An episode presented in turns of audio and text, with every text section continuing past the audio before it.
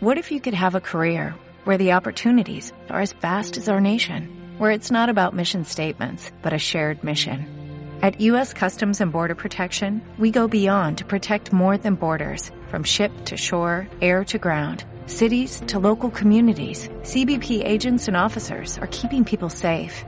Join U.S. Customs and Border Protection and go beyond for something far greater than yourself. Learn more at cbp.gov/careers.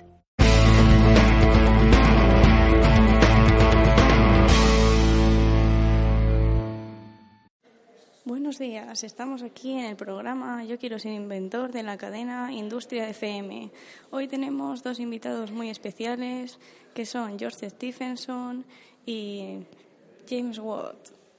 Nuestros concursantes aspiran a un premio de 2.000 euros por pregunta. La segunda pregunta.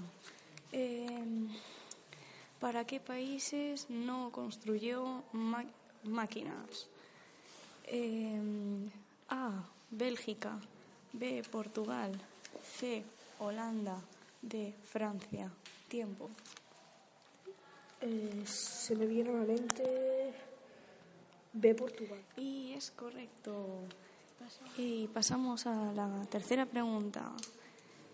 ¿Qué invento fue el, el que pasaba por los ferrocarriles?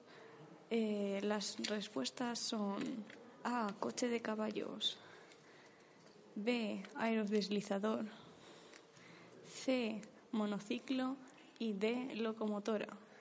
Tiempo. Eh, creo y pi- pienso y creo que es la D locomotora.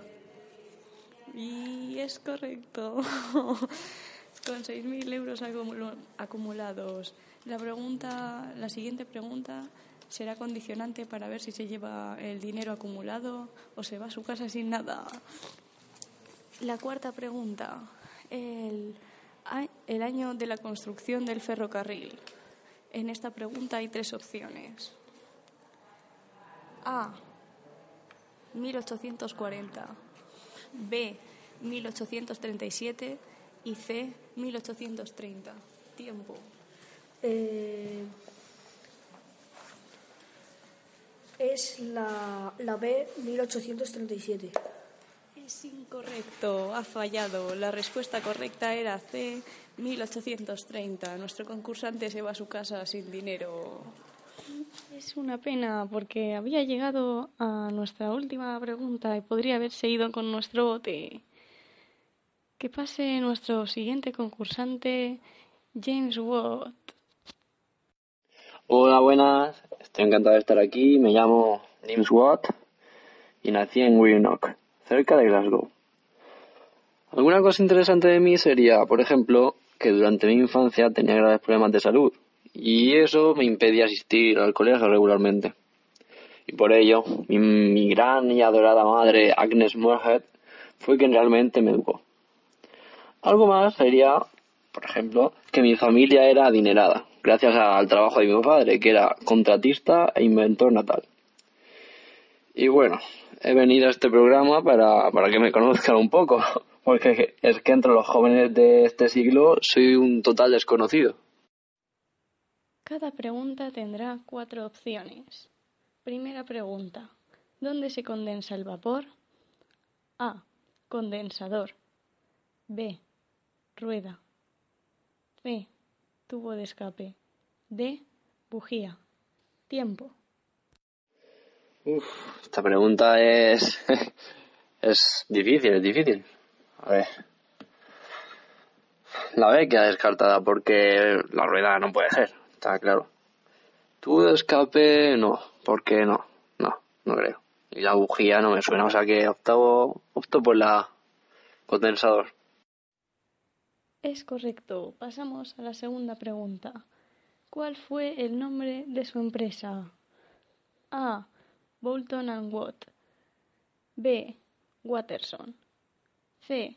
Train S.A. D. Bolwatt. Ay, está ido a pillar, ¿eh? a ver.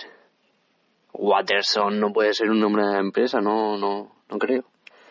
Luego, Train S.A. la C está muy vista ya, esa no, seguro. Y Bowwatt. Bowwatt quedaría bien. No sé. Me convence más Bolton, Bolton and Watt. Así que... Y afirmativo, es correcto. Pasamos a la tercera pregunta. ¿Por qué es recordado? A. Mejoró la máquina de vapor. B. Mejoró el horno. C. Inventó la vitrocerámica. D. Inventó el microondas. Ah, esta sí, esta sí me la sé. El horno no, no.